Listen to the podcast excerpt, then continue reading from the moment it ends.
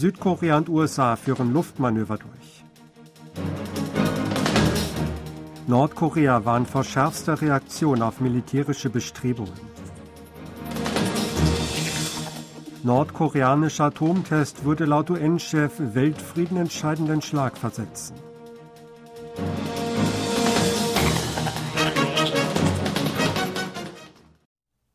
Südkorea und die USA haben am Mittwoch ein Luftmanöver über westlichem Gewässer Südkoreas durchgeführt. Das teilte Südkoreas Verteidigungsministerium mit. Dabei seien auch strategische Bomber des Typs B-1B zum Einsatz gekommen. Darüber hinaus seien F-22 und F-35B Tarnkappenjets der US-Luftwaffe und F-35A Tarnkappenjets der südkoreanischen Luftwaffe mobilisiert worden. Nach Angaben des Ministeriums hätten beide Länder damit ihren Willen sowie ihre Kapazitäten demonstriert, glaubhaft eine stark erweiterte Abschreckung gegen Nordkoreas Nuklear- und Raketendrohungen bereitzustellen. Die Übungen stünden mit Einigungen beider Länder beim Gipfel sowie Sicherheitsdialog der Verteidigungsminister im vergangenen Jahr im Einklang. Demnach sei vereinbart worden, strategische Waffensysteme rechtzeitig und in koordinierter Weise zu stationieren. Nordkorea hat vor der schärfsten Reaktion auf militärische Bestrebungen gewarnt. Demnach würde nach dem Prinzip Atomwaffen für Atomwaffen und Konfrontation auf allen Ebenen für Konfrontation auf allen Ebenen vorgegangen, zitiert nordkoreanische Medien am Donnerstag einen namentlich nicht genannten Sprecher. Dieser reagierte damit auf Bemerkungen des US-Verteidigungsministers Lloyd Austin bei dessen Besuch in Seoul, dass eine höhere Anzahl strategischer Waffensysteme auf der koreanischen Halbinsel stationiert würde. Nordkorea verfüge über Strategien, um auf jede kurz- oder langfristige militärische Herausforderung durch die USA und ihre Gefolgsleute reagieren zu können. Mit möglichen Bedrohungen in Gegenwart und Zukunft werde mittels überwältigenden atomaren Kapazitäten umgegangen, hieß es weiter. UN-Generalsekretär Antonio Guterres hat sich besorgt über einen möglichen nordkoreanischen Atomtest geäußert. Ein nordkoreanischer Atomtest würde dem Weltfrieden einen entscheidenden Schlag versetzen, sagt er laut dem südkoreanischen Außenminister Park Jin bei einem Treffen der beiden am Mittwoch am UN-Hauptquartier New York. Vor dem Gespräch mit dem UN-Chef tauschte sich Park mit den Botschaftern von Mitgliedsländern des UN-Sicherheitsrats über Fragen in Bezug auf die koreanische Halbinsel aus. Der Minister bat um die Unterstützung der Ratsmitglieder für die Aufnahme Südkoreas in den Sicherheitsrat. Sollte Südkorea als nichtständiges Mitglied für die Jahre 2024 und 2025 gewählt werden, werde das Land in dem Gremium eine konstruktive Rolle spielen, sagte er.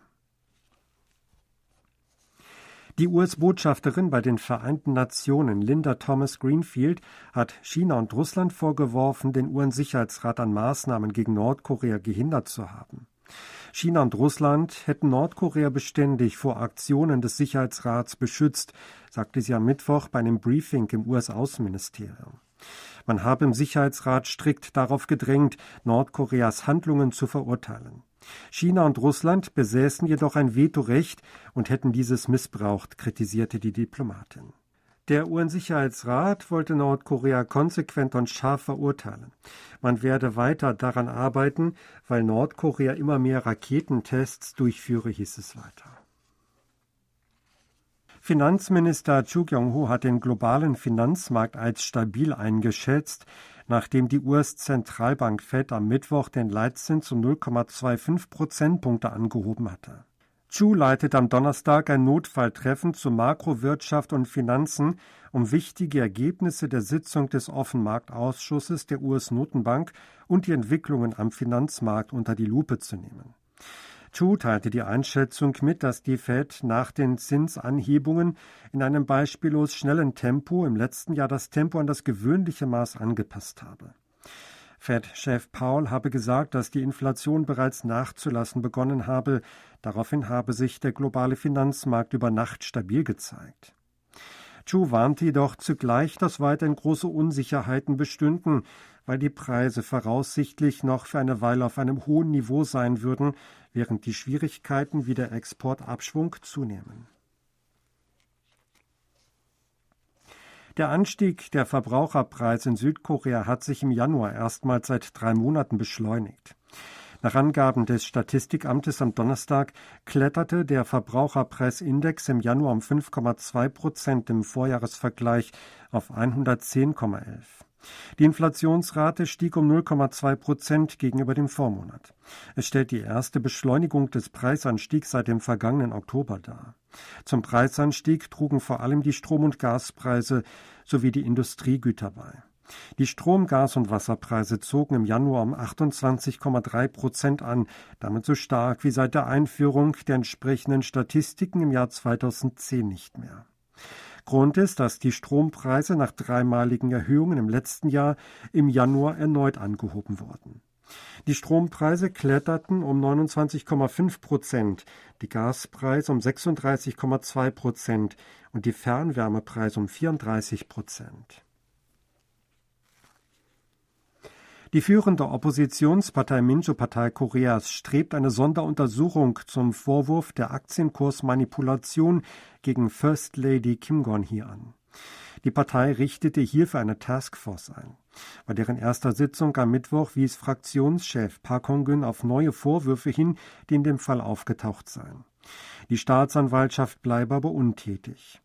Nach Auffassung innerhalb der Partei sei Kim einer der Marktakteure gewesen, die in die Manipulation des Aktienkurses beim BMW-Händler Deutsch Motors verwickelt gewesen seien. Gegen Kims Mutter solle ebenfalls Anzeige erstattet werden, da auch sie in den Fall verwickelt sei, hieß es weiter. Die Taskforce wurde einen Tag nach der Anzeige gegen Parteisprecher Kim Il-gyom gegründet. Das Präsidialamt hatte den Sprecher angezeigt, weil er die falsche Behauptung gemacht habe, dass die First Lady mit der Kursmanipulation zu tun habe. Samsung Electronics hat neue Smartphones der Galaxy S23-Serie präsentiert. Der koreanische Konzern stellte bei einer Veranstaltung am Mittwoch in San Francisco das Galaxy S23, S23 Plus und das Ultra vor. Das Unpacked-Event fand erstmals seit drei Jahren offline statt. Die S23-Serie verfügt über eine bessere Kameraleistung als die Vorgängermodelle. Die Modelle sind auf der Vorderseite mit einer Dual-Pixel-Kamera mit einer Auflösung von 12 Millionen Pixeln ausgestattet. Die rückwärtige Kamera des S23 und S23 Plus bietet eine Auflösung von 50 Millionen Pixeln. Das Ultra ist mit einem Image-Sensor mit 200 Millionen Pixeln Auflösung und einer verbesserten Blende ausgestattet. Die Taekwondo-Weltmeisterschaft der Junioren 2024 findet im südkoreanischen Chuncheon statt. Der Weltverband World Taekwondo wählt auf einer außerordentlichen Sitzung seines Rats am Mittwoch in Bangkok die südkoreanische Stadt zum Austragungsort der Jugendweltmeisterschaft 2024. Chuncheon setzte sich gegen Sarajevo und Hongkong durch. Damit wird die Jugendweltmeisterschaft im Taekwondo erstmals seit der Veranstaltung 2004 in Suncheon wieder in Südkorea ausgerichtet. Sie hörten aktuelle Meldungen aus Seoul, gesprochen von Sebastian Ratzer.